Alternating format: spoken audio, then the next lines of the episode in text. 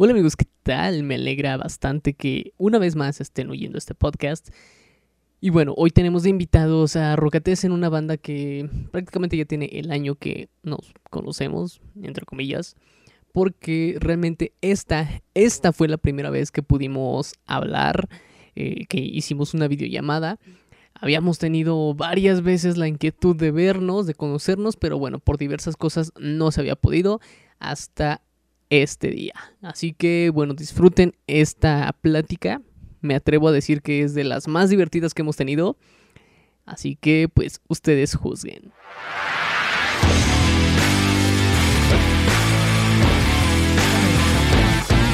Pues ahora sí, de, ahorita que se conectó yo es lo que dijimos, un gustazo ya después de mucho tiempo nos pudimos conectar, eh, medio conocernos porque ya lo estábamos aplazando, digo, eh, iba hasta, íbamos a tener la oportunidad de conocernos en Pachuca, al final pues bueno, ya no se pudo, eh, también teníamos planes de ir ahí en un evento que iban a tener en el...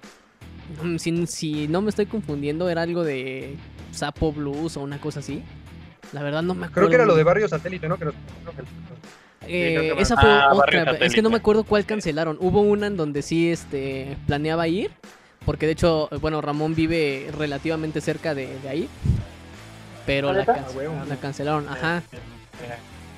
Sí, eso, fue, eh, eso fue un evento que nos que, de hecho habíamos armado. Ya estábamos a unos 3, 4 días de, de hacer el evento. Y de repente Mocos nos, nos hablan o sea, un día les dije, oye, ¿cómo va a estar la logística? ¿Cómo va a estar lo del soundcheck? ¿Cómo va a estar todo el rollo? Y nos dicen, no, es que, ¿con quién hicieron el evento? No, pues que con el, como el gerente o el administrador del lugar. Y nos dicen, no, ¿qué crees que ese güey lo corrieron hace como tres días? y fue como de, ¿eh? No, y, fue lo mismo que nos pasó en el McCarthy, ¿te das cuenta, güey? Sí, sí, o sea, lo mismito, güey. Entonces habían corrido al, al güey que se encargaba de ese pedo y fue como de, y entonces la tocada, ¿qué chingados? No, pues ya no va a haber ¿Cómo, cómo crees? Tenía un chingo de gente montada y todo el No, pues ya no, no se puede. Eh, no, una mamada. No, o sea, terminamos todos decepcionados esa vez de que nos cancelaron la tocada y pues no, un desmadre. No, no, pues ahí sí, la verdad que mala onda. A nosotros, creo que lo, lo más fuerte que nos ha tocado fue que fue, fue nuestro primer evento y a las dos semanas cerraron el lugar donde lo hicimos. El de Laberinto Cultural, ¿no? Ajá, el Laberinto Cultural Santama. Dos semanas después de nuestro evento lo cerraron. Ya, ya no existe ese lugar. Justo después de que nos habían ofrecido regresar ahí cuando quisiéramos ese evento. Sí, sí, sí. Porque... bueno, era lo que estábamos platicando ahorita. La verdad es que como el lugar estaba acostumbrado a este tipo de eventos en los que no llega mucha gente, nos dejaron nada más a una persona de staff que hacía todo. O sea, estaba checando ahí la, mezcladora, pero también preparaba los alimentos y también era el que cobraba y también era, o sea, hacía todo el tipo. Pero estaban tan acostumbrados a que llegaba muy poca gente, nada nos dejaron a una persona. Entonces, eh, pues él estaba fascinado porque entraron sesenta y tantas personas, ¿no? No me acuerdo bien cuántos tuvimos. Habíamos contado algo así más o menos. Entonces, pues bueno, se acabaron. Los refries estaban a la mitad de todas las bebidas, la comida se acabó. Y a, las dos semanas lo cierran. Entonces, pues ni modo. y bueno, pues, al menos fue una despedida.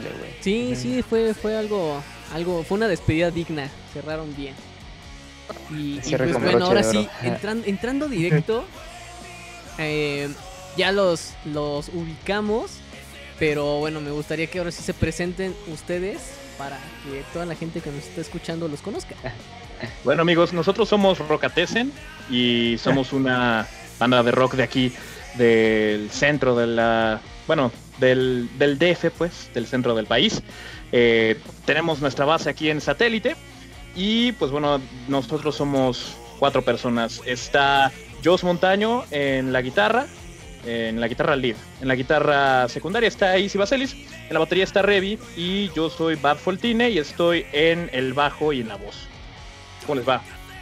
Perfecto, y bueno, una, una alineación clásica de una banda de, hard rock que realmente, bueno, es, mi percepción, no sé ustedes qué, dicen que, que tocan, porque hay muchas bandas que ahorita nos dicen, no, nosotros tocamos eh, Dream Rock y Humanity Rock. O sea, ya, ya está chido porque están inventando su propio género. Pues de hecho, de hecho es que esto es, muy curioso, güey, porque sí, o sea, nosotros en sí tocamos hard rock y tocamos rock también clásico, pero rock en español. Aunque realmente el nombre Rocatesen fue una palabra que, que pues inventamos todos salió de la cabeza de, de, Bats aquí abajito en la cámara que yo lo estoy viendo, este, que es literalmente combinamos el delicatessen con el rock, entonces si, si nos queremos poner así de sangrones, pues realmente hacemos rock gourmet, o sea, nuestro propio, nuestro propio término acuñado es, este, es rock gourmet, ¿no? Entonces, pero si lo, si lo encajonamos en un solo género, pues sí hacemos hard rock en español y con mucha influencia de Así es, sí, hay mucha, digo, sus influencias creo que están muy marcadas, sí, están muy presentes, pero obviamente de manera independiente tienen sus influencias. Digo, sabemos que, que hay integrantes que se conocieron en un concierto, hay quienes se conocieron en un evento en escuela y por esas cosas coinciden, pero independientemente, ¿cuáles son sus influencias que no sean de rock o metal? Bueno, tenemos fuertes influencias de Hash, este, la banda El Recodo. Eh, no, eh, fíjate que es, una, sí, no, es, una pregunta muy fuerte. Eh. Yo creo que nunca me la he planteado. O sea, cuando tomas tu, tu, instrumento quieres ser como alguien más y poco a poco sacas tu, este, digamos, tu propio estilo, pero de algo que no hayas intentado hacer. Wow, ¿no? Mira, a mí me pasa algo muy curioso bueno, ya no tanto, ya no tanto porque digamos que de repente es una costumbre. Tengo por ahí algunos videos eh, en Instagram y lo digo así, muchas veces llego y me pasó que dije, hoy quiero tocar metal porque iba manejando y venía escuchando metal y dije, quiero tocar metal. Llegué y terminé tocando esta hermosa canción de Que te vaya bien, eh, con un poco de distorsión.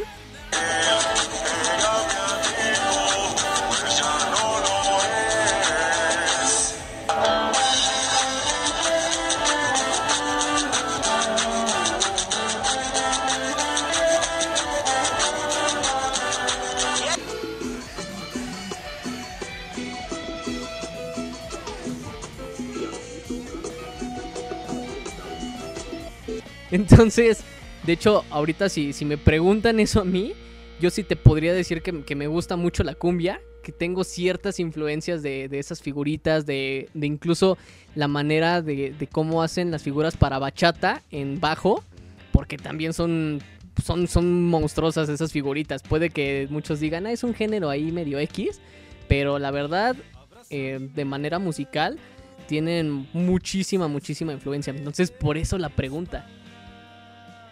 Fíjate que, bueno, yo creo que en mi caso, yo sí tengo ciertas influencias también de, pues, no sé, incluso canciones más, más poperas, más baladas, por ejemplo.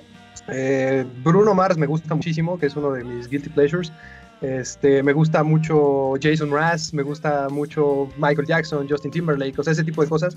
Sí he agarrado ciertas influencias del rhythm and blues en algunas cosas en la guitarra, pero más, de, más del jazz. O sea, la verdad es que George Benson, Wes Montgomery, este, grandes guitarristas del jazz han sido como mucha influencia que creo que en algunos de los solos, aunque son medio rockeros y medio locos, sí se alcanza a percibir ahí cierto tinte yacero en algunas cosas. Fíjate que igual y hablando así muy arriba de, mi cabeza, a nivel, por ejemplo, composición lírica, o sea, hablando de las letras de las canciones, fíjate que yo, yo sé que dije la banda, la banda El Recodo, pero este, y era de broma, pero la banda MS, por ejemplo, eh, tienen como rimas que hacen que encajen de una manera tan mexicana, tan, eh, no sé, tan particular, que la verdad es que me gusta mucho y siempre como que considero eh, que algo lleve de menos el sonido, eh, o sea, tal vez no rime como está escrito en el papel, no, no, no, rima como tal, pero sí lleva como la misma eh, fonética. Y eso lo hacen mucho. Y también, por ejemplo, de una anti-influencia, es que de lo mismo yo siempre hago lo posible porque las letras no suenen como las letras de moderato. Que, o sea, digamos, es, es para donde yo me alejo. Sí, por ejemplo, yo en el, caso de la bataca, eh, pues mi, baterista favorito de todos los tiempos es Jeff Porcaro, que es el baterista de, bueno, era el baterista de Toto y falleció pues antes de que yo naciera, creo. Y este, pues Toto, pues ahorita está más en la onda del progre y eso, pero pues originalmente hacían otra cosa, ¿no? O sea, hacían más, más, pues este, rockcito, más como rock pop, este, un poquito funky de repente. O sea, en su primer disco tienen como, em, pues una onda ahí muy eh, disco, muy así, está, está chido, ¿no? Y bueno, y rolas como Hold the Line, que ya son más pesadas, ¿no? Este, entre comillas, y este, pues no sé, Toto 4, por ejemplo, super pop, pero también muy este rock como, pues no sé. Son, son, son muy locas, ¿no? Y obviamente tienen muchísimo jazz y cosas de esas, este, sobre todo en las líneas de bajo y en los, pues, en los solos de teclado y esas ondas. Y pues las guitarras super, super clean y así de, de, Steve Lukather, pues em, la, la, vuelve una banda, desde mi punto de vista, pues de un género ahí que quién sabe qué onda, ¿no? O sea, de un género ahí, este, o más bien una combinación súper loca. Y pues digamos que Jeff Porcaro a mí se me hace más bataco de jazz que de rock y, vendría siendo mi bataco favorito. De, así de, siempre. No en el que, bueno, eh, mi, o sea, mi mentalidad como baterista, yo creo que sí es, eh, en gran parte gracias a por Caro, por la manera en la que orquesta los ritmos en, una, en solo la batería. Pero bueno, eso es mi, desde mi punto de vista. Quisiera escuchar el de Easy. Se nota muchísimo, sobre todo, y se va a notar muchísimo más en el, en el disco, las canciones, porque hizo unos arreglos Revi en ese disco de, de Bataca hay unos feels y unas cosas que están impresionantes, la verdad. O sea, modestia aparte, están impresionantes. Gracias, gracias Dios. Ustedes también. todos, todos, todos, hicimos un buen trabajo, muy buen trabajo. claro. Creo que te falta hablar a ti. Ah, a mí, bueno. te falta sí. bueno, mira, temas de, de influencias es muy. Mira, no me atrevo a generalizar, pero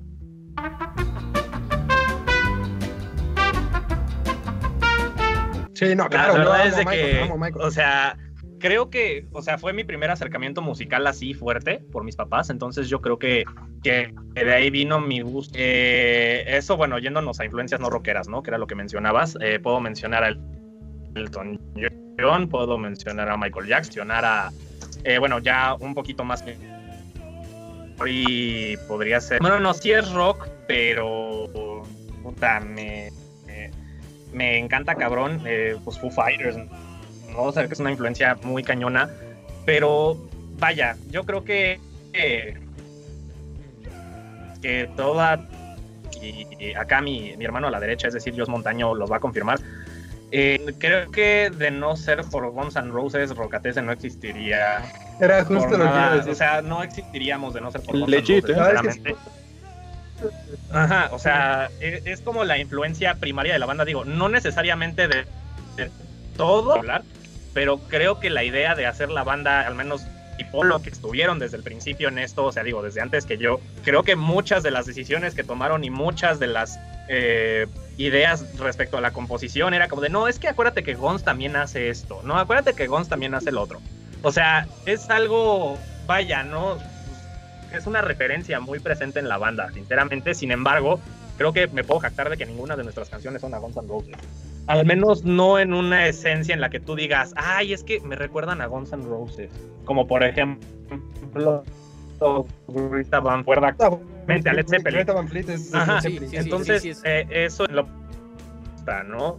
Y bueno, creo que eh, eh, lo, lo, dejo en eso, ¿no? Es, no, y la verdad es que, siendo, siendo honesto, o sea, Polo y yo, que fundamos la banda, que, que Polo y yo empezamos este rollo, la verdad es que todos los integrantes que han estado en la banda, la canción como para, entre comillas, audicionar, porque realmente prácticamente todos era como de, ay, sí, llegamos, tocamos, nos llevamos chido, ya te quedaste. Pero prácticamente la canción con la cual todos audicionaron en la banda fue Sweet Child of Mine.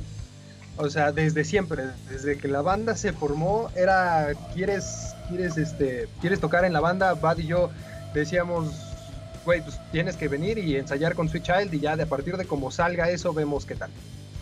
No, y de hecho, desde el primer, primeritito ensayo en el que estuvimos ya yo y yo con lo que en un futuro sería Rocatesen, hicimos eh, como el, ya sabes, te pones de acuerdo, en ese momento nos pusimos de acuerdo en Facebook, eh, porque pues todavía no estaba el WhatsApp, ya hace un rato de eso.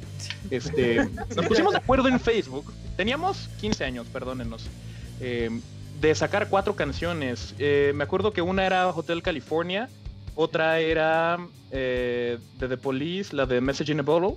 Message in a Bottle. La otra, creo que nos puso, Arturo nos había puesto una rola como de Limp Bizkit o una cosa así. Y la última fue Sweet Child of Mine. Y Sweet Child of Mine fue la única que nos salió de ese ensayo. así que digas una cosa que no, pero. Exacto, pero. Todavía conservo uno de los videos de la segunda o tercera vez que tocábamos Sweet Child y que decidimos grabarnos para subirlo a, Face. Este, y la neta sonaba horrible, o sea. Al igual que todos. Sí, sí, de hecho, de hecho Ramón creo que sí tiene algunos de mis, de mis primeros videos con una de, con una banda de prepa. Y, y sí, estoy totalmente de acuerdo. Escuchas o, ves esos, esos videos y suenas horrible. Pero creo que es bueno, ¿no? Porque, porque notas la diferencia. ¿Y sabes qué es la peor parte? En ese momento nosotros lo veíamos y era como de, güey, apenas sonamos así en el tercer ensayo, vamos muy bien. Sí, decía, suena increíble, de aquí ya para adelante. No, yo me acuerdo de escuchar el solo cuando, cuando, o sea, yo toqué, toqué el solo esas veces y me acuerdo de, haber escuchado el solo y decir, no manches, güey. O sea, voy cabrón. No, güey. O sea, y, ahorita que lo escucho digo, no manches, qué feo estaba. O sea, pero al final yo siento que toda esa evolución sí ha sido muy benéfico para la banda y sí ha sido una evolución que, que nos fue marcando con cada etapa y que nos fue marcando con cada cover, con cada rola, con cada composición nueva. E incluso llegó un tiempo en el que Poli y yo nos quedamos nada más, digo, en, sí, en el que Bats y yo nos quedamos nada más solos, sin, sin ningún otro integrante. Y me, acuerdo que nos reuníamos en su casa en las tardes y lo único que hacíamos era, era componer rolas, según nosotros, ¿no? Y, este, y de, de ahí, de hecho, salió una de las. La, primera rola que compusimos juntos se llama Eye of the Hurricane, que de hecho, hasta en este entonces, ocho años, nueve años después, va a estar en el, en el álbum de la banda, ¿no? Que, que, la decidimos retomar ahora con una madurez musical ya mayor y, y, retocando y rediseñando cosas. Pero sí, o sea, sí fueron esas etapas que te van marcando, ¿no? En la, en la evolución de, un grupo. Sí, y, y bueno, ustedes tienen varias entrevistas y en todas, en todas siempre sale la misma historia de cómo se conocieron, bueno, independiente, de manera independiente, pero creo que no hay una sola que haya escuchado que digan bien, bien realmente a quién se le ocurrió la idea. ¿Quién dijo, oye, vamos a tocar juntos, vamos a crear una banda? Fue yo. De hecho, sí fui yo. O sea, y te voy a decir algo, yo me estaba haciendo así como que no quería. Sí, se, se hizo hard to get. Tuvo, que conquistar, Se hizo la difícil. O sea, la verdad es que Bad se hizo la difícil porque eh, yo me acuerdo que llegué con, con, mi primo. Yo no tenía banda en ese entonces, había terminado con mi primera banda que, que con la que había hecho algo en la prepa. Iba yo en primero de prepa, creo. Y llegué, llegué al Thomas Jefferson, donde Polo había organizado el festival, el DJ Fest. Y llegué con mi primo con una guitarra acústica a tocar a tocar y a cantar. Y de hecho me acuerdo que esa vez cantamos I'm George de Jason Mraz, una de Tayo Cruz, que no me acuerdo cómo se llamaba, Dynamite. Este, pero puras versiones acústicas. Y Polo y yo nos empezamos a llevar muy bien. Y después, cuando me dijo, oye, ¿qué rolas van a tocar? Le dije, pues vamos a tocar tal, tal, tal, y música ligera de Soda Stereo. Y me dijo, oye, pues sabes que yo soy bajista, no, no tienes bajista. Y le dije, no, pues no. Y me dijo, me subo a tocarla con ustedes. Y dije, pues va, si la puedes tocar súper rápido y sin solos, porque la neta no, no, nos da como para hacerla con solos, nada más una guitarra, pues date, ¿no? O sea, súbete con nosotros.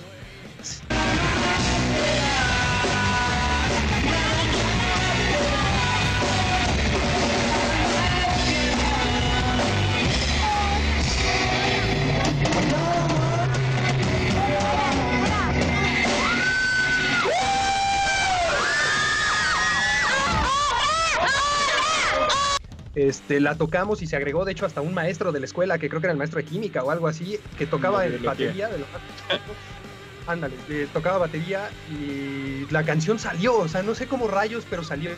Y a la fecha he visto ese video y sí, no se escucha excelente, ¿verdad? Porque pues no éramos grandes músicos ni creo que aún lo seamos como tal, pero eh, salió, o sea, la verdad es que parecía hasta como si hubiéramos ensayado un par de veces antes y cuando me bajé del escenario, después de que vi esa química, vi ese todo, me bajé y le dije, le dije a Bat, le dije, oye, ¿sabes qué? ¿Tú tienes banda? Y me dijo, no, pues de hecho me acabo de quedar sin banda. Y le dije, oye, ¿y si la seguimos? Me dijo, mmm, agrégame a Facebook y platicamos. y yo, ah. yo te llamo. no, mira, y ahora, ahora tengo una duda ahorita con Rudy. ¿Sonó igual que las otras veces de las otras entrevistas? No. Porque yo hace cuenta que lo estuviera escuchando igualito, ¿eh? Sí. No, no, no, yo, yo la, mira, la verdad es que eh, hace rato con, con, Ramón y con Fer platicábamos esto y les digo, mira, yo detesto mucho las entrevistas porque son un copy-paste. Y la verdad, ahorita sí, justo como lo acaba de, decir yo, no sonó igual. A lo mejor para ti son, sonó igual porque ya estás cansado de escuchar la misma historia. Es como que dices, bueno, ya me conquistó, ya, ya me amarró. Claro, claro. prendió así, prendió sus veladoras, hizo su ritual, me conquistó y ya. ¿Y esta rosa? Puse, ¿Sí? puse, a San Antonio cabeza y todo el pedo. O sea, estuvo muy cabrón. Sí, sí, sí. Y es que, eh, bueno, al final es, es este. Es padre el tener estas coincidencias y, bueno, que terminas con la gente indicada. Igual antes de empezar esto bien, estaba platicando con Yoshi con Isi de cómo empezamos a hacer este proyecto. Y es lo mismo, o sea, nosotros eh, lo, iniciamos hace 11 años casi. Eh, por eso ahorita que dijiste teníamos 15, perdónenos, pues estamos más o menos a la par, ¿eh? Sí, de, igual, este nosotros creo que nos comunicamos igual por Messenger normalito y por, y por Hi-Fi. Y ahí ah, teníamos ah, todo. No, este sí está más añoso para que veas. hay algo que a mí me gustaría preguntarle a ellos, que es este, algo que me llama mucho de este, mucho la atención de su página de Facebook. Yo estudié en este, Nancy, entonces hace poco estoy viendo que ellos tienen un premio de la claqueta Nancy por este mejor música original en un cortometraje. Sí, sí, sí. De hecho, sí, o sea, tengo ese premio lo gané en el, si no me equivoco, 2017 o 2018. Eh, aparte del de, rock y todo ese rollo, me dedico mucho a, hacer film score y ese tipo de cosas. Y tengo amigos que, que son de AMSI y un día me, me, dijeron, oye, estamos haciendo un cortometraje, ¿le entras o qué, o qué eso? Y yo dije, bueno, va, ¿no? Y en ese entonces yo no me dedicaba al film score. O sea, la verdad es que para mí era algo nuevo, yo sabía cómo producir música y quería yo, tenía yo el sueño, ¿no? De, hacer música orquestal o para anuncios o para film score o ese rollo. Y me invitaron y e hice el, cortometraje con ellos y me acuerdo que fue la primera impresión que yo tuve de trabajar con un director que fue bastante difícil porque este, bueno, este par de directores no sabían de música, entonces me decían, es que quiero algo como como así bizarro y algo que suene como, como medio medio atonal, ¿no? Y yo me quedo así como de puta, es que ¿qué quieres, güey? Y, pues, Así me encontré muchos vatos con ese síndrome de único. Sí, sí. ¿Sabes qué? Me suena como a, como a baterista cuando le explicas qué quieres. Que a un baterista dices, oye, quiero tu pam, tu pam, tu pam, y el baterista también así como. Ajá, exacto. ok, a ver qué sale. Sí. Y entonces, a mí me, me acuerdo que llega Sigue, sigue, sigue, te comento yo. Ah, me, acuerdo que llegué a un punto en el que les dije, bueno, ¿sabes qué? Descríbeme qué color quieres para a, una escena. O sea, ¿sabes qué? Quiero algo que me refleje morado, algo que me refleje amarillo, algo que me refleje. Y entonces yo más o menos sabía como el sentimiento que querían para la escena. Y pues me aventé, la verdad es que lo hice. Y me acuerdo que cuando terminamos el, el primer corte, pues ya el corte final, me acuerdo que esa vez me desvelé como hasta las 5 de la mañana con ellos y hasta que quedó como querían. Eh, que por cierto me prometieron una paga y nunca tuve nada, ¿no? Pero este. ah, Le llegaron tres cervecitas. firmar contratos. Si firmaste algo, puedes meterle, ¿eh? Es, es que la claqueta es algo no, que me impresiona la verdad es que recuerdo que sus profesores eran estrictos, realmente estrictos y nos amenazaban diciendo con que, oye, no quiero clichés, no me, no me vengas con tu pianito. Pero, ok, de hecho, yo en algún momento cuando este, participé en un este, documental llamado Invisiblemente, yo invité a mi este, a Rudy a que nos hiciera también la música. Pero la directora, la que, las que estaban ahí, decía, no, yo tengo un amigo artista súper bueno que toca en la marquesa. Güey, les puedo pasar el documental para que pase el contrato y digan si no les rompen los oídos. Rudy, ¿te acuerdas de las ballenas? Sí, era... E, e, era es que era una onda así de... ¿Qué? De canto de, canto de ballenas pero está mal hecho, o sea, ya, yo de verdad igual nada más espero a, que termine el contrato para poder verlo y escucharlo completito. Pero sí, lo que me mandó estaba súper, súper mal hecho. Fíjate que fue curioso porque era mi primer, era mi primer trabajo como, como film scorer, ¿no? O sea, como, como compositor de, de, música para películas y, y demás. Y me, a mí me sorprendió mucho que que, o sea, uno fue mi error que no hubo contrato, no nada, o sea, la verdad es que como era mi primer trabajo yo no sabía ni cómo, ¿no? Y la verdad es que después de un buen rato, de repente un día yo me acuerdo que yo estaba de guardia en el hospital porque yo soy médico, estaba haciendo el internado. Y este, y estaba yo de guardia en el hospital y de repente me, me, habla la directora y me dice, oye, por cierto, este, no te había marcado, pero ayer fueron los premios y ganaste. Y no, yo, no, no, te, no te ah, llamaron. No, no me llamaron para ir a la entrega ni nada de, de los premios. Y, y nada más me cayó de sorpresa, o sea... Sí. Oye, no, es que neta, qué poca madre. Eh, hacen una ceremonia, una alfombra, creo que te rentan un espacio en la Cineteca Nacional y hacen algo así como una entrega de Oscars, neta. Hubiera estado bien bonito, o sea, la verdad es que hubiera estado precioso. Y la verdad es que yo, yo, la neta, mira, no me enojé, no nada, pero dije, bueno, gracias por decirme, ¿no? Y me dijo, te, tengo que dar el premio. Y lo peor de todo es que todavía se tardó como un año en entregarme el premio hasta que por fin ya lo tuve Ya eh, tuve que mandarle un Uber a su casa para que me trajeran el premio, ¿no? O sea, y ya total, me siento, la verdad es que me siento feliz con el premio, me siento orgulloso de que mi trabajo haya dado ese fruto y pues la verdad es que fue una bonita experiencia de todos modos, con todo y todo fue una experiencia maravillosa, la verdad. Genial, sí. Y bueno, bueno, justo ahorita acabas de responder una de las preguntas que tenía por aquí. Y era de, de manera independiente, ¿cuáles son las cosas que a ustedes les, les enorgullece como músicos? Bueno, ya contesté, van ustedes. a, mí me, a mí me enorgullece que hace como un par de años eh, Joss estuvo en un premio de Amity y pues lo ganó. Y realmente estoy bien orgulloso de eso. Sí, no, o sea, en lo, en lo personal lo que más me enorgullece musicalmente hablando es Rockatesen. No. O sea, e, ese es para mí, digamos, mi, mi proyecto grande. Eh, claro, ese, sí, la verdad, realmente. De lo que más nos sentimos orgullosos es de esta banda y de este proyecto, de cómo está empezando a funcionar, la neta. Aunque si, si puedo presumir de mis compadres aquí presentes es que, por ejemplo, Revi, el gran Bataco Revi, también es un gran productor, o sea, es ingeniero este, en producción musical. Y la verdad es que es una pistola el compadre, ¿eh? o sea, la verdad es que es muy bueno y yo pienso que, sí, yo siento que sí es algo que lo enorgullece como músico y como parte, aparte de, de la banda. No sé si estoy contestando bien por ti, amigo, pero...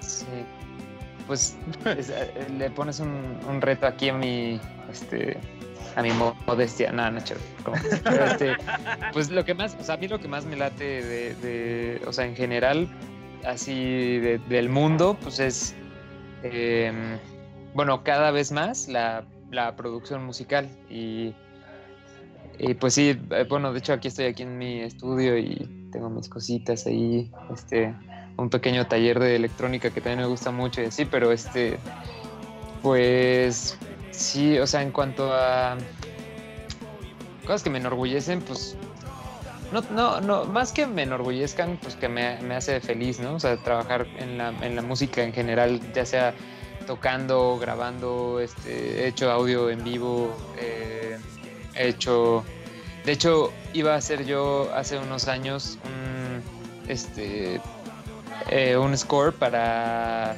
para un corto eh, en, de AMSI, justamente porque tengo un gran amigo mío que estudió una temporada en AMSI, ahorita, está, ahorita entró al ENAC, eh, afortunadamente después de un par de semestres de estar intentando y este pero en, en, el tiempo en el que él estuvo en AMSI tuve la oportunidad de trabajar un ratito con él eh, aunque no se concretó el proyecto, se llamaba, se llamaba Ana, el cortometraje, no sé si, este, si a alguien le, suena, pero no creo porque te digo que no se concretó, no se, no se terminó y habíamos avanzado entre un cuate mío de, de la uni y yo habíamos hecho ahí este, un poco de film scoring. Estaba quedando padre, la verdad, así muy, este, muy tétrico. Pero pues bueno, ya finalmente creo que el proyecto no sé se canceló, alguna, algo pasó. Total, estuvo muy divertido. Eh, me gustó mucho eso de film scoring. He hecho, no, no, no, no he hecho más film scoring, pero he hecho así este, pues, algunas cositas de, no sé, intros para podcast o, esas cosas. Este, y son una que producción. Eh, pero es lo que más, más me gusta, o sea, la música en general, ¿no? Entonces es, pues, lo mío. y bueno, ahora sí, eh, ¿cuál ha sido su mejor experiencia en un escenario? Eh, no subirme.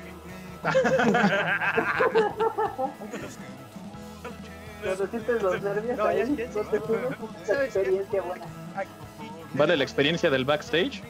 Mm. Sí, puede ser. También, también cuenta. Fíjate que, yo siento que aquí tenemos una, una pequeña encrucijada porque digo, la banda ha pasado como por varias alineaciones y ha habido varios, varios shows dentro de esas alineaciones que han sido increíbles y han sido maravillosos. Em, de hecho, recuerdo uno muy, muy bien, que fue muy, muy padre, que fue una vez que nos invitaron a tocar a, a, Moaya, que, está, que, está, por el centro cultural Tomí. Y si ya estaba, por ejemplo, Revi todavía no, no teníamos el placer de tocar con él, pero fue un show en donde nos sentimos famosos por cinco minutos. O sea, resultó que, llegamos a ese lugar y teníamos fans en ese lugar y nos querían conocer y se, se, querían tomar fotos con nosotros y autógrafos. Y fue un show en donde la, verdad hubo 200, 250 personas, no, no una cantidad así que digas wow, pero la verdad es que fueron 200, 250 personas que nos hicieron sentir muy bonito y que la verdad fue un show increíble que recuerdo que brinqué del escenario para tocar abajo del escenario y me quisieron robar un beso y casi me arrancan la playera y o sea fue, fue no, no, no, no, te quisieron no te quisieron güey yo estaba junto a ti o sea, yo te lo robé. oye, oye, no, me demerites. no, no, no, güey. Quisiera ver hasta dónde llegaba su lengua de tu boca, güey. O sea, neta, sí, fue un beso así. Hasta, hasta el mismo Joss que se, se, quedó así como de, o sea, estoy. Me siento muy bien conmigo mismo, pero al mismo tiempo, qué pedo. Sí.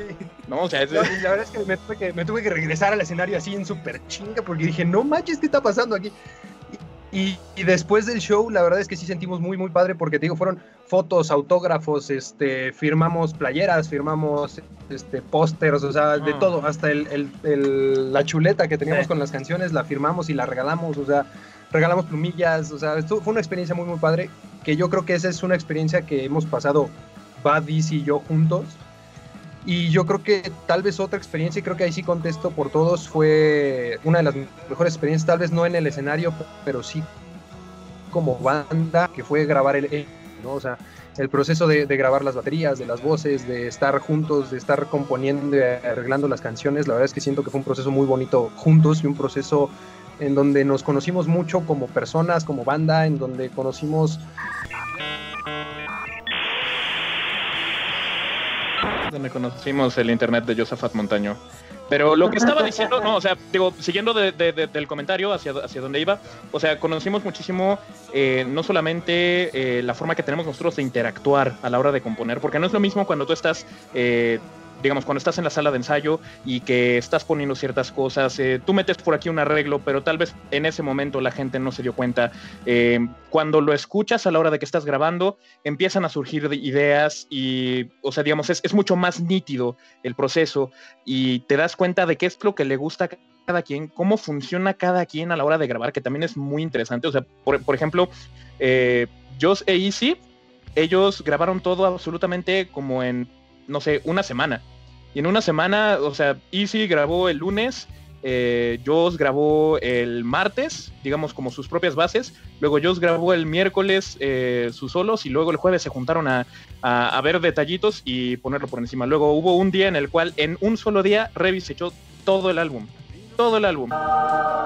Por otro lado, acá donde dos chuecos, para grabar el bajo, no, no, para grabar el bajo fue lo más tardado porque, pues, la verdad queríamos que quedara muy, muy, muy, muy, muy bien. Y teníamos eh, los consejos de, Carlos Calva, que es un gran amigo besos y abrazos y bendiciones. La verdad es que yo no creo en las bendiciones, pero siempre nos manda bendiciones y pues, ¿por qué no?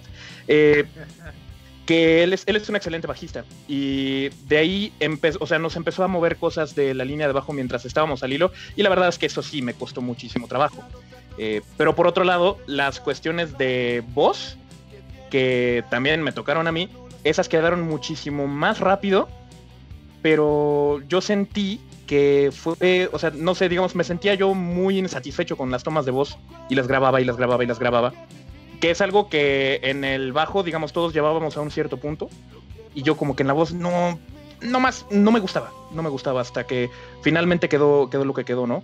Y te digo, es, es un proceso en el cual nos dimos cuenta no solamente de cómo somos, digamos, a nivel individual de, de músicos, sino cómo somos a nivel agrupación y cómo nos, eh, cómo somos capaces de tolerar hasta cierto punto que ciertas cosas no pasen de la manera que tú tenías planeado para tu propio instrumento, por ejemplo. Eh, de hecho, una historia muy graciosa es que Hombre Calavera, de hecho, no tiene un solo de guitarra como en el resto de las canciones, sino que tiene el solo hasta el final. Uh, spoiler.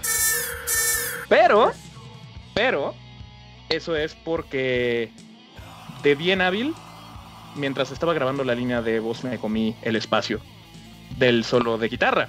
Entonces ya no quedaba.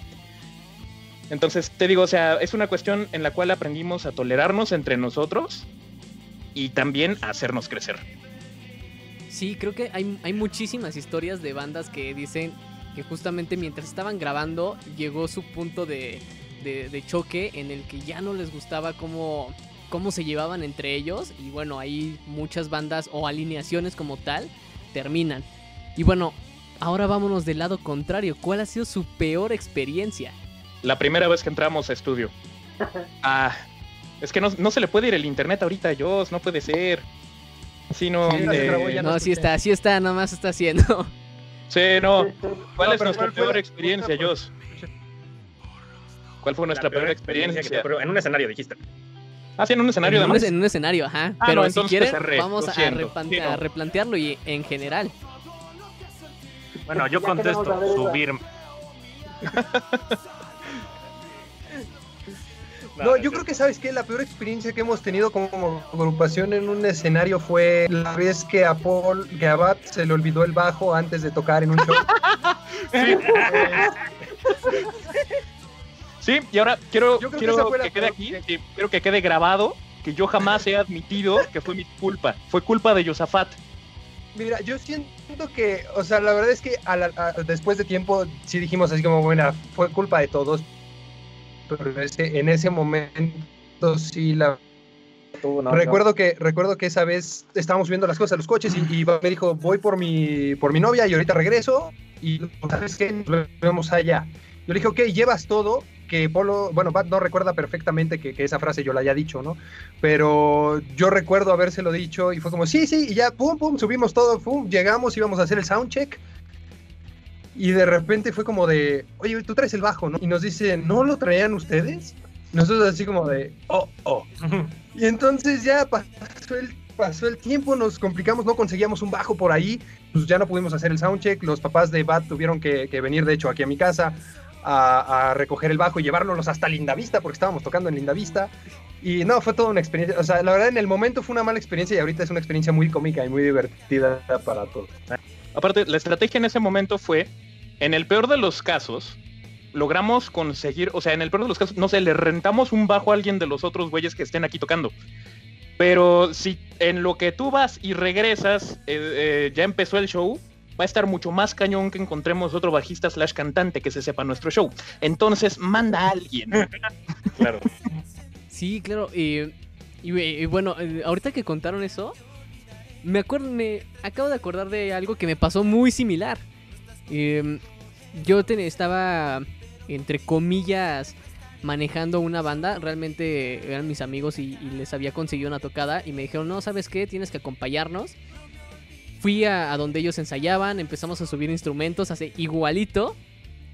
Y yo sí, siempre he sido muy obsesivo de tener una lista y decir, ya va esto, esto, esto, vamos a palomear. Esa vez ya estaba todo, o sea, yo estaba todo palomeado, nos subimos al carro arranco y escucho que algo se cae. Pero la verdad es que no le tomé importancia. Eso fue en, en la colonia Doctores. Y el evento, oh. el evento era por el aeropuerto. Entonces, ya cuando llegamos, ya saben, igual. Empezamos a bajar las cosas, a conectar. Vamos a hacer soundcheck. Falta una guitarra. Y todo así como de, no, pues tú la traías. ¿Cuál era la parte buena? Eran dos bandas, entonces se prestaron la guitarra. Hasta ahí todo bien. Eh, después cuando me dicen cuál era la guitarra, hasta, o sea, créanme, me preocupé porque no era una guitarra cualquiera, era una Ibanez Gem de Steve Vai. Uf. Y no sabíamos dónde estaba la guitarra. Entonces, eh, estuvimos ahí buscando, dijimos, a ver, tiene que estar en algún lugar, a lo mejor se quedó en el cuarto de ensayo, ahorita llegamos y buscamos. Y no estaba. Al día siguiente me, escriben y me dicen, oye, ya, la encontramos. Afortunadamente la encontró el piedroso de la colonia y nos está pidiendo 200 varos de recompensa. Entonces, qué bueno que fue el piedroso y no alguien que supiera qué, tenía en sus manos. Porque, pues bueno, mira, fueron 200 pesos de recompensa, 200 pesos que les costó este, recuperar esa guitarra en lugar de volver a comprar una de ese nivel. Entonces, bueno, mira, ya escuchamos su experiencia, pero eh, su baterista está muy aburrido. y justo es por eso, porque ahorita está contando sus, experiencias. Pero tenemos que decirlo, es el miembro más reciente de la banda. Es correcto. Entonces, eh, ¿cuál es su peor eh, experiencia? Mi peor experiencia, puta, estaba, tenía una hace ratito. Tuve una mala experiencia en... ¿Cuándo fue? De hecho, bajé del escenario, no me acuerdo cuándo fue. Eh, bueno, voy a empezar por la mejor hasta, eh, ahora. Em, fue una experiencia muy chida, que, bueno, una tocada muy, muy, muy chingona con unos cuates que, este, pues hicimos una banda como de, para tocar hip hop, pero en, pues en vivo, ¿no? O sea, este, bataca, bajo, em, un saxofonista, eh, eventualmente guitarra y muchas como secuencias, ¿no? Este, pues estaba padre, la base era muy real, o sea, la base era bajo y bataca, estuvo muy chingón. Y, y, al final de lo que hicimos fue como una este, ay, no sé, como que una de las rolas era muy latina y terminó con un tipo samba. Y este, me seguí con el samba y el bajo y así, este, y la gente estaba bien loca y, o sea, se, prendió mucho la banda. Y terminando estaban así gritando nuestros nombres y así muy chingón. Y, y no teníamos más, así que nos pidieron, nos pidieron rolas y pues tuvimos que armarnos pues ahí como un tipo híbrido entre una de las rolas que ya teníamos y pues un freestyle y salió bien chido. O sea, ¿sabes? Eso es más reciente, obviamente ya, eh, ya era gente como pues, con experiencia y todo. No fue acá de, la, de que la tocada de la, de la prepa porque no pudimos haber este, improvisado en esos momentos. Pero eso estuvo buena. Y malas experiencias. Eh, Tuve una mala experiencia tocando en una, una tocadita muy pequeña en Pachuca. Eh, estuvo bien padre el viaje, la verdad. Este, o sea, y la tocada de hecho no estuvo mal, estuvo muy divertida porque era el proyecto como en acústico de un cuate que hace pues, una onda ahí medio electrónica, pero muy, muy este, pues está padre, está padre su onda, se llama Laika el proyecto, pero hicimos unas versiones bien chidas, acústicas, muy creativas y con una instrumentación padre. Eh, estaban bonitos y tocamos, nos salió medio mal, este, porque pues ya tenemos unas cuantas chelas encima porque se retrasó y se retrasó y se retrasó. Y luego nos fuimos a dormir, nos fuimos a, a la casa donde, pues del cuate que nos llevó, que eh, pues nos dijo que ahí nos dormíamos, ¿no? En su casa. Estuvo padre porque pues llegaron, llegó un poco más de gente, este, nos echamos otras, otras chelas y así, pero ya estábamos muy cansados porque fue el mismo día en que salimos de aquí. Y cuando vamos a dormir, pues que dónde dormíamos, ¿no? Y como que se le había ido la onda de que nos íbamos a dormir ahí Nos dijo, puta, es que no tengo camas. Y yo así de, pues, ¿qué tienes, brother? Pues, ¿qué hay, no? ya nos, dieron un cuarto ahí alfombrado y pusimos nuestras este, sudaderas, güey, y a dormir. Estuvo feo.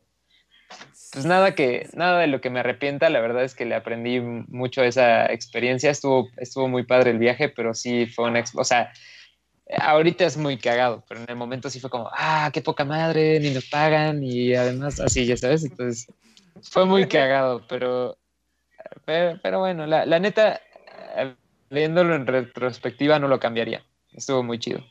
Cool, pues bueno. Son las dos.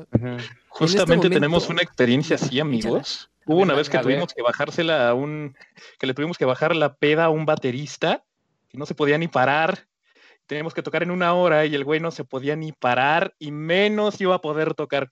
Eh, sé que nos estamos quedando sin tiempo, entonces se las dejo para la próxima, pero estuvo excelente también. Pues, mira, no, no tanto sin tiempo, si quieres soltar la, cuentas, pero eh, en estos momentos, para toda la gente que nos está escuchando en las plataformas de podcast, vamos a escuchar una canción de Rockatesen, cuál, no sé, pero vamos a escucharla en estos momentos.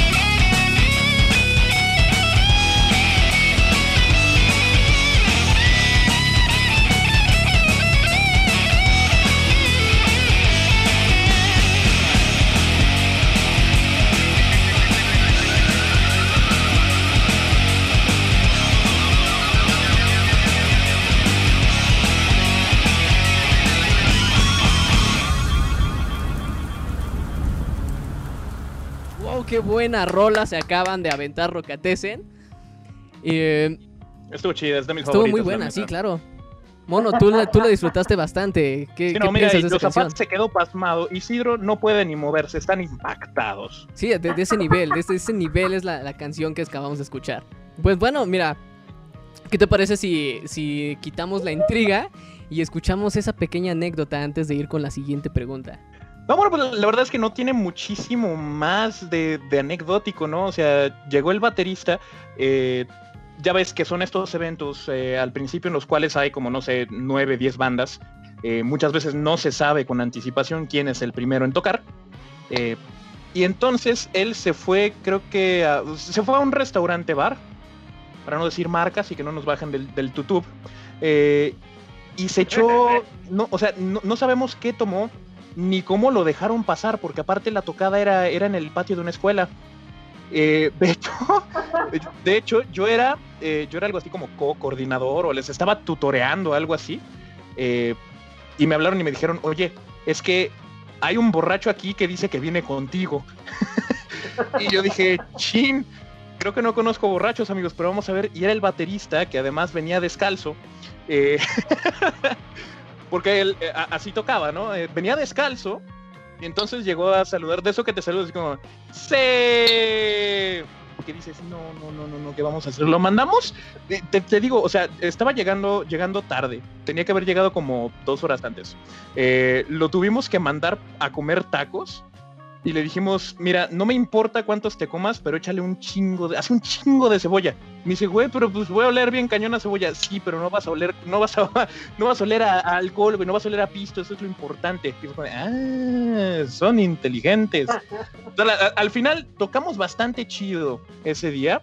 Eh, nada más un poquito se salió de ritmo pero pues eso era, era lo normal. Hasta, hasta sobrio le pasaba, ¿no? Entonces, no, sí, pero me acordé justamente con eso que, que, dijiste, Revi. Yo creo que antes de subirnos al escenario debe ser de, unas, una de las situaciones más tensas en las que estuvimos, porque mal que bien, esta otra vez en la que estuvimos con, con lo del bajo, eh, pues mis papás llegaron como media hora antes de que nos tocara subir al escenario. Entonces, o sea, sí, media hora antes estábamos todos tensos, pero justo antes de subir, pues ya como que estábamos con, con la tranquilidad de lo ensayado ya está ensayado. Pero en este caso no sabíamos qué esperar de este güey. no, sí, pues justo como dijiste, creo que todos, todos tenemos una experiencia con un borracho. Y, pues bueno, eh, ahora sí vamos a entrar directo al, al debate, al tema que justo me comentaron, nos gusta mucho eso, es saber ¿Y qué opinan ustedes? ¿Realmente existe una escena independiente en México? Uf, cedo mi palabra, Revi. Pues mira, yo tengo una opinión un poco fuerte al respecto. Em, que yo, bueno, no, no una opinión, más bien he analizado la situación y obviamente existe, o sea, sí existe. Eh, o sea, definitivamente hay gente completamente independiente haciendo música muy buena, o sea, y, con muy buena calidad. Este, mis cuates de El Shirota acaban de sacar un disco, son de aquí mismo, de satélite, esos cuates, y este, la verdad yo lo escuché y, digo, ya había escuchado los singles, suenan muy chingón, pero el disco pues es buenísimo, es muy muy bueno. Yo aquí lo que lo que percibo en el, o sea, en general de la escena es que pues está, tristemente está como, o sea, la música está en un tiempo de, de crisis económica porque el modelo que existía en los 80 y 90 que era utópico ya no existe. O sea, ya no se puede, em, uno ya no puede hacer un álbum de 5 millones de dólares. O sea, eso ya no es real. Y para empezar, nunca debió haberlo sido, ¿no? Pero, o sea, es, como. No, y lo, y lo digo yo como músico, está un poco sobrevalorado, ¿no? O sea, si lo piensas, con 60 mil pesos puedes hacer un EP muy bueno, con gente talentosa, y sabiendo utilizar tus recursos, obviamente que con un millón de pesos puedes hacer un, un, material mucho más pro, mucho más en grande y lo que sea, pero digo, eh, teníamos una idea un poco errónea, ¿no? De lo que significaba la producción musical, pero lo veo un poco como, analógicamente hablando, como la NASA en los 60, ¿no? O sea, a partir de la vez que llegaron a la Luna, no, no han ido otra vez. Y eso es porque, pues, la cantidad de recursos que se necesitaban era, era brutal, ¿no? O sea, era irreal y se logró una vez, pero ya después de eso han pasado no sé cuántos años y no se ha vuelto a hacer. Por algo es, ¿no? Porque ya no, o sea, ya, ya no están esos, esos recursos porque ya no es en la misma situación es lo mismo en la música. Pero ahora estamos como en ese punto de, ok, pocos recursos, algo muy profesional. O sea, podemos hacer cada vez algo más profesional con menos recursos. Pero al mismo tiempo no se vende tan bien porque las plataformas digitales ya no venden la música, entonces estás prácticamente regalando tu producción. Pero bueno, entonces ahora qué hacemos, cómo nos adaptamos y él, o sea, como que normalmente, o sea, bueno, una manera de pensarlo es como que un disco es tu carta de presentación, ¿no? Y que es donde plasmas tu obra de arte pero ya no es el, el, producto que vendes. Ahora lo que vendes es las presentaciones en vivo y ahora con la pandemia no podemos presentarnos en vivo. Entonces es una cosa súper loca. O sea, desde mi punto de vista es como una onda de eh, cómo podemos, este, o sea, la pregunta sería cómo podemos seguir, o sea, con una escena, o sea, como seguir mejorando y seguir produciendo cosas profesionales y cada vez mejor si no tenemos, o sea, sin, sin estarle ganando a eso desde el principio, ¿no? Y digo, la, la respuesta desde mi punto de vista es pues no darse por vencido, ¿no? Seguir adelante y seguir, este, o sea, perseverar y tal vez chambear en como, no sé, por ejemplo, en, el caso de Joss, ¿no? Pues es, es, doctor, pero pues también estamos haciendo esto. Yo también ahorita estoy este, en otra chamba que no es de música, pero pues yo lo que quiero es este, poder pues mejorar ese aspecto, ¿no? Eh, o sea, de, la música yo quiero poder aportar y todo. Entonces, este, pues yo creo que esa es la, es un poco la situación, no es una opinión acerca de si hay o no hay eh, una escena independiente. Si tuviera que opinar, pues yo digo que sí hay, pero más que opinión es un hecho. Solo que, em, pues sí, o sea, la situación así la veo yo esa es la manera en la que yo la veo y tal vez estamos un poco de acuerdo entre, entre todos los de la banda. Ya habíamos platicado como de estos temas y así, pero es un tema muy profundo como para, o sea, como para que todos estemos de acuerdo 100%, ¿no? O sea, es este es algo muy extenso, o sea, pero es bien bonito pensar en cómo, o sea, cómo perseverar y así. Claro, sobre todo por, o sea, por, porque involucra muchas cosas. De hecho, igual hace ratito platicábamos nosotros de de, qué te define como profesional.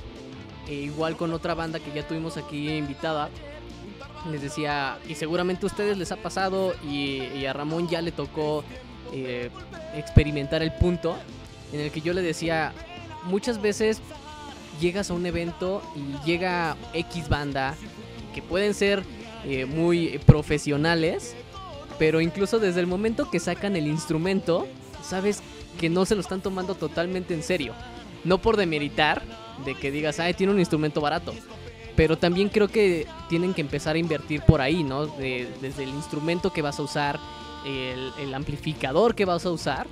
Y también te das cuenta de, pues, cómo lo, usan después de tocar. Porque me he dado cuenta que muchos terminan de tocar, se bajan, e instrumento al estuche, en lugar de darle su limpieza, darle un tratamiento indicado para cuidarlo, ¿no? Entonces, yo creo que, por ejemplo, en su caso, obviamente, pues ya tienen instrumentos y un estudio, aunque sea casero, pero es más profesional y es justo tocando este tema, decir, tenemos que buscar los, los recursos necesarios o con los que tenemos en nuestro momento para hacer nuestra carta de presentación lo mejor posible. Sí, que de hecho, o sea, el, EP, por ejemplo, que está en Spotify, ese sí lo, lo, hicimos completamente nosotros, fue autoproducido y lo hicimos aquí, ¿no? Que si bien en ese entonces no teníamos tantos conocimientos ni tanto rollo en cuanto a presupuesto y, y juguetitos, ¿no? Del estudio, sí fue un material al que les siento yo que le sacamos el mejor provecho en su momento, ¿no? Y, e, e incluso ahora que, la verdad sí es difícil ser artista independiente en estos momentos porque es una, es una gran inversión la que tienes que hacer al, al principio para que tu material suene profesional, ¿no? Y, es, y, llega a ser difícil porque no, no, no, siempre las bandas cuentan con ese apoyo o ese presupuesto o ese, o, ese beneficio, ¿no? Y, y, para algunos, unos luchan más que otros por cuestiones monetarias sobre todo, ¿no? Pero lo que sí siento es que pues, de, que existe, de que existe, existe una, una, una, escena independiente en México. El problema es que no está bien incentivada. O sea, yo siento que el, el asunto ahí viene desde esferas muy arribas, que, eh, muy arriba, ¿eh? Muy arriba, muy arriba. Ay, Dios mío. Eh, desde esferas muy arriba que, que no han apoyado culturalmente al país, porque el país es un, es un país con demasiado talento, con demasiados mexicanos con ideas increíbles que, necesitan ese apoyo, ¿no? O sea, y que, y que necesitan una oportunidad para poder brillar, ¿no?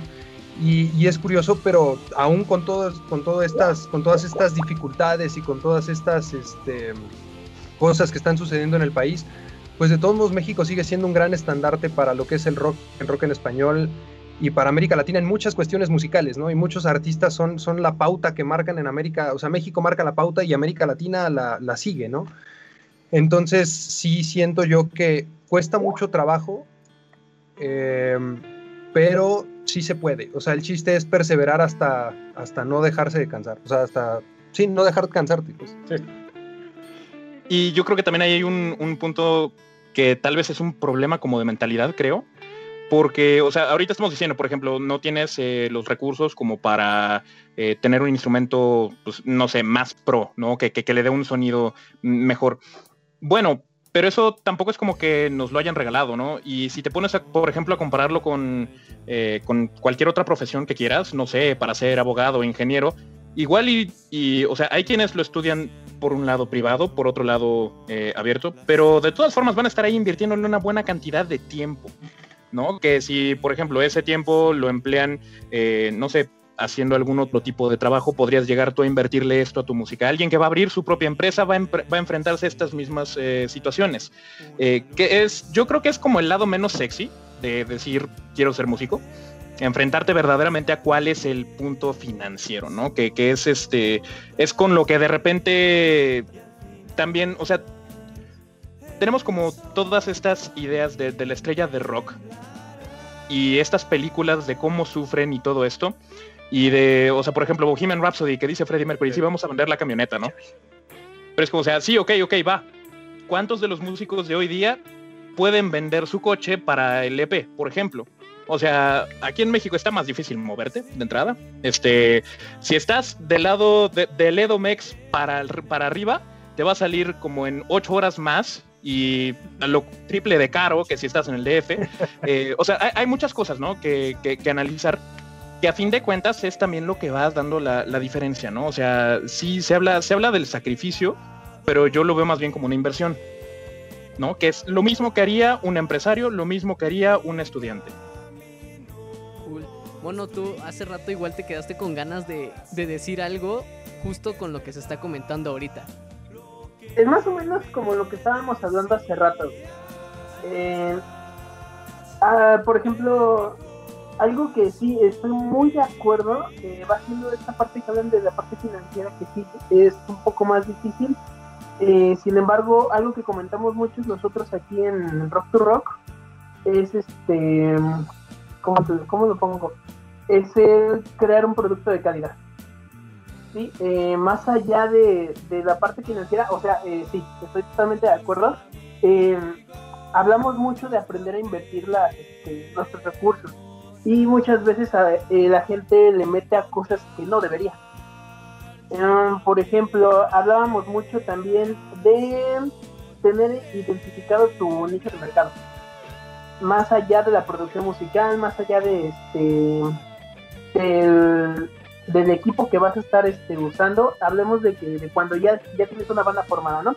Entonces, entonces nosotros aquí en México decíamos, nosotros em, no hay que ser hipócritas, seamos sinceros, eh, cuando estábamos en prepa, ¿cuándo fue o a cuántas bandas nuevas tú le diste realmente la oportunidad de empezar a escuchar antes de salirte de las bandas que nosotros llamamos eh, de antaño, las clásicas, las legendarias, ¿no? realmente a cuántas le dice y este nosotros decíamos entonces eh, hay que invertir bien en este por ejemplo digamos un estudio de mercado porque por qué estaríamos por ejemplo eh, tocando en un lugar donde van este solamente rockeros que quieren estar escuchando bandas este bandas clásicas bandas grandes hay que este, eh, invertir nuestros recursos en identificar realmente nuestro nicho de mercado y saber dónde este, atacar para que nuestra música sea escuchada. Fíjate que con eso estoy, o sea, estoy muy de acuerdo justo en eso, que de hecho es una de las cosas que cuando nosotros aprendimos a identificar ese target, nos empezó a, ayudar mucho con seguidores, con likes, con, este, con dar más a conocer nuestro proyecto, ¿no? Y también siento que una de las grandes carencias de la escena nacional hoy en día es la falta de espacios de difusión, o sea, la falta de espacios suficientes para poder difundir estos talentos y estos proyectos increíbles que hay en México que realmente son muy pocos los lugares en donde tú llegas, dices, sabes que soy una banda independiente de música original y te dicen, órale va, quiero que toques. La mayoría te dicen, no, es que aquí solo contratamos tributos o sabes qué, es que aquí solamente queremos bandas de covers o aquí solamente, y ese, ese siento que sí es un gran problema en la escena nacional, ¿no? Pero, pero ¿por qué es un problema? Eh, eso es algo que discutimos nosotros mucho. nos agarramos a golpes en esa aquí, Rudy y yo, porque él dice, es que hay que apoyar a las bandas. Y le digo, güey, ¿qué, este, ¿qué beneficio tiene realmente un, este, un foro cuando traes una banda nueva si no le generan tanto como una que va a tocar la música que a la gente le gusta? Y este, nosotros a cada rato nos peleamos y yo digo, sí, aquí está de la verga que este que a las bandas independientes se aprovechen de ellos, que les quieran pagar con cerveza en lugar de por su trabajo les den un poco una retribución monetaria. Y eso es un pedo gigante. Y es algo que discutimos mucho. Yo digo, es que no deben ir a tocar a un lugar donde obviamente la gente no va a estar a gusto escuchando tu música. Porque ah, por supuesto. Por supuesto, o sea, yo llevar una mala impresión. Exacto, o sea, yo siento que se tiene que, que, abrir espacios de difusión en donde realmente vaya gente que quiere escuchar música indie, ¿no? O sea, que quiere escuchar música que sea independiente, que quiere escuchar algo nuevo, que quiera conocer algo nuevo de lo que se está creando en su propio país, ¿no? Y siento que también ha habido ahí un cierto error de que no se ha creado esa conciencia en, las personas de, de, buscar eso nuevo, ¿no? O sea, realmente siempre el marketing y todo está en lo de siempre, lo de siempre, lo de siempre, lo de siempre. Y muchos de los artistas grandes se han concentrado en repetir la fórmula que ya fue exitosa y de hecho por eso no hemos tenido música realmente nueva, nueva en todos estos años. O sea, los artistas grandes, por ejemplo, no quiero decir nombres tal cual, pero el reggaetón fue muy popular y muchos artistas grandes que hacían incluso pop o baladas se fueron a hacer una canción de reggaetón porque el reggaetón está pegando. Entonces, sí siento que si no le ofreces a la gente una variedad amplia en el mercado ya, ya grande, ya profesional de, de géneros y de todo por dónde escoger, pues ¿qué van a hacer? Pues se van a ir al género que más pega o, a, lo que ah, más algo hay. hablamos nosotros. Este, voy, voy a tocar un tema que hablamos hace rato y les decía, ¿conocen a este güey Arcoiris, el, este, el rapero que se encarcelaron Sick Nine? ¿Me ubican? Yo este, les comentaba a Este güey Arcoiris. Ajá, este, este cuate eh, hizo una, este, una locura que puede alertar a su gente y la gente que este, escucha supuestamente su música, que son el barrio, empezaron así como que, no es cierto, tu carrera se va a caer porque ya no te vamos a escuchar. Y violaste las reglas del barrio. Y este güey dice, güey, me vale mal tus reglas. el güey está subiendo un, dos, ya lleva dos videos en YouTube que acaba de romper este récords. El vato, entonces, ¿qué está pasando ahí? Lo que sucede es que este güey tiene bien identificado su target y por eso está elevando. En una entrevista que le hicieron a 50 Cent, este cuate dijo, eh, neta, eh, la gente tiene que entender que este sujeto lo que está haciendo es venderle a, este, a otro tipo de personas. La gente de barrio no está escuchando su rap, su hip hop. La gente, de, este, los que están escuchándolo son este, niños que están siendo llevados al centro comercial por su mamá. Es lo que dijo. Y entonces creo que ese es un gran problema aquí en lo que va haciendo la, este, la escena independiente. Em, más allá de que si yo no estoy muy de acuerdo con eso de abrir este bueno, sí, sí estoy de acuerdo, pero no es algo que me llame mucho la atención, eso de abrir espacios para difundir la música. Eh, yo creo que más que nada tendría que ser este concientizar a las bandas de cómo dar este cómo innovar cómo atacar el mercado realmente porque eh, muchas veces yo así que aquí en Rock to Rock yo siento cada vez que nos mandan este muestras de su trabajo yo siento que estoy escuchando la misma banda casi no trascienden algunas. Las bandas con las que nosotros trabajamos, que invitamos, es porque realmente hemos sentido que te aportan algo nuevo. Eso es, eso es este, algo que nos, este, nos gusta muchísimo. Y siento que eso es lo que está dañando la música aquí en México, que todos quieren ser como tal o piensan que si siguen manejando como antes, que te vayan a buscar. Les da miedo experimentar este, lo que va haciendo el no, este, este mercado actual. Este, no se arriesgan tanto a, este, a contratar gente que te pueda mover tus redes sociales o que te pueda estar asesorando. En lugar de eso, prefieren gastar mucho dinero en un foro en donde van a ir 500 personas que no esperan oír tu música y que van a estar con todo el ruido mientras están cotorreando. Realmente, ¿a cuántos lugares han ido ustedes? O sea, ¿a cuándo se van a divertir? No, eh, porque Rudy me va a responder si yo a cada rato. Pero realmente, ¿a cuántos lugares han ido ustedes que dicen, güey, eh, ¿cómo te llamas? Eh, ¿Saben todo el trabajo que, o bueno, el movimiento tan rápido que debe ser el identificar tu banda para que esas personas, eh, a ver cuál es tu página de Facebook, no, no me aparece, a ver, darle like, todo eso, es un, es un rollo. es un rollo realmente. Creo que es eh, un movimiento que esto de darse a difundir en tocadas es algo que ya está muriendo, sinceramente. Eh, los conciertos son lo más genial del mundo, no me, no me van a dejar mentir, son algo increíble, pero para dar a conocer la música creo que es algo que ya está muriendo, realmente. Fíjate que, para los dos dijimos, fíjate que para dar a conocer, eh, yo siento que sí, está, está un poquito más complicado eh, que sea a través de un concierto. No lo veo imposible. Por, pero lo que sí es que está cayendo en desuso porque tienes algo muchísimo más fuerte que son las plataformas digitales. O sea, piensa ahorita que nosotros, o sea, Rocatesen, todo lo que hemos estado trabajando los últimos seis meses, nada más por la pandemia no lo podría escuchar nadie si no tuviéramos las plataformas digitales. Nada más por la pandemia. Y estamos hablando literal de un trabajo de meses, de una, de una inversión de tiempo, de estarte peleando con todo el mundo.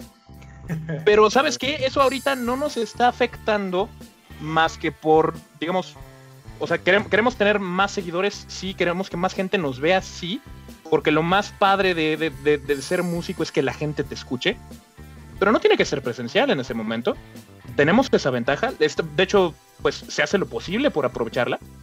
Eh, pero yo siento que de todas formas, o sea, tal vez no como un primer contacto, eh, las tocadas, pero es lo más importante para la música. O sea, y, eh, y sobre todo con lo que decía Revi hace rato, porque pues ahorita ya realmente el disco físico ya no se usa, estás en la plataforma digital y la plataforma digital te va a pagar una miseria en comparación a la cantidad de reproducciones que tengas. Eh, o sea, realmente de donde saca, de donde está la papa ahorita para el músico independiente es en las tocadas, nada más. Sí, por supuesto. correcto, eso también. Sí, o sea, está en las tocadas y está también en el merch que puedas hacer, ¿no? O sea, playeras, gorras y todo.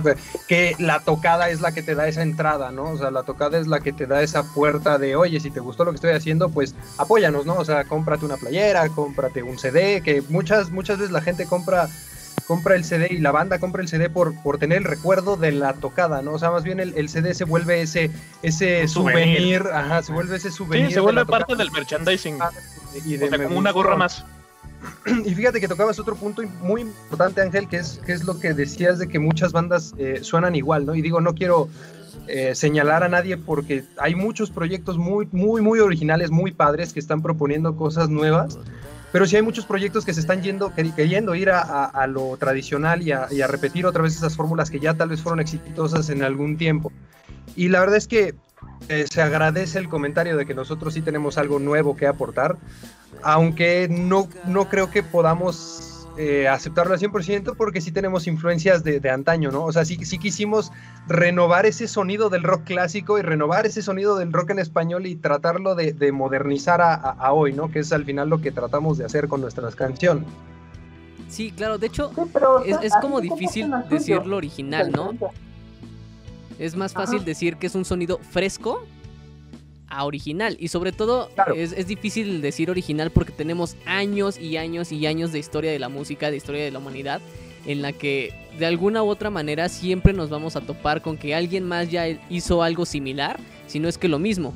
Entonces, creo que el punto es hacer un sonido fresco. A lo mejor sí, como, como dices, ya es un sonido de antaño, nuestras influencias ya son de antaño, pero el sonido que estamos teniendo ahorita, el sonido que estamos buscando es un sonido fresco que tú puedas escuchar sin ningún problema. Sí, totalmente de acuerdo. O sea, no queremos escuchar algo que suene como Caifanes. Queremos escuchar algo. O sea, si yo quisiera escuchar algo que sonara como Caifanes, lo siento, amigos, escucharía Caifanes. Exactamente, exactamente. Le has atinado.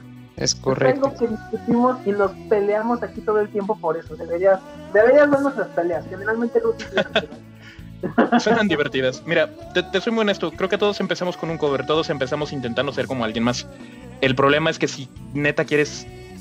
o sea, si tomas la decisión de ir por este camino e intentar armarla en la música independiente, no puedes ser alguien más. Tienes que ser alguien, algo fresco. algo auténtico. Exacto.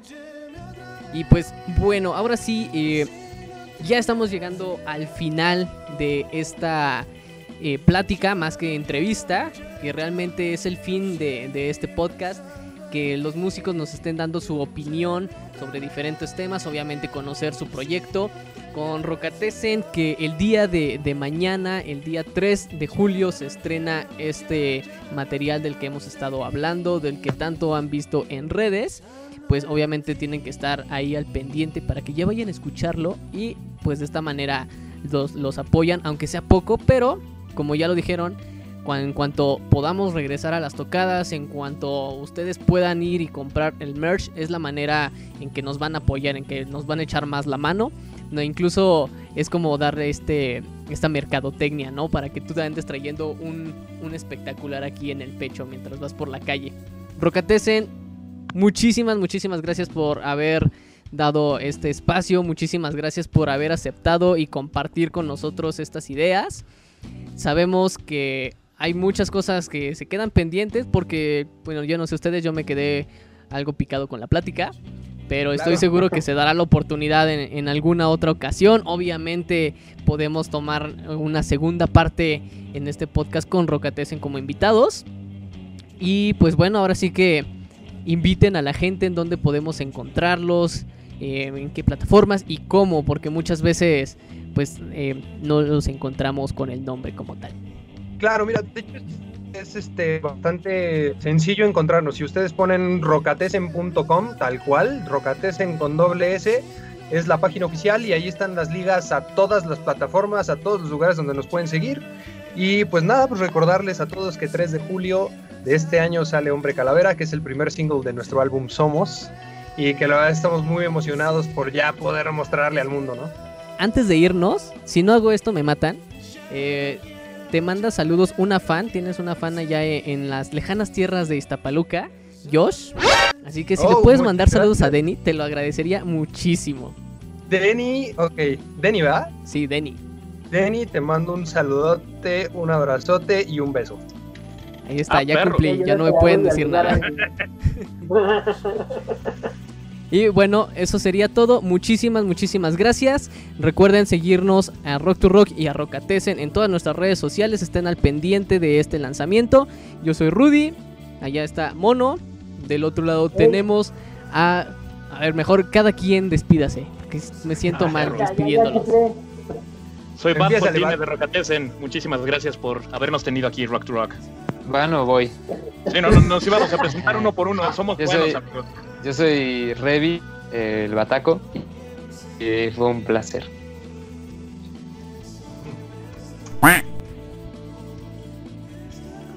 Este, yo soy Jos Montaño, muchas gracias por escucharnos, muchas gracias Rock Rock por invitarnos, fue un honor y un placer.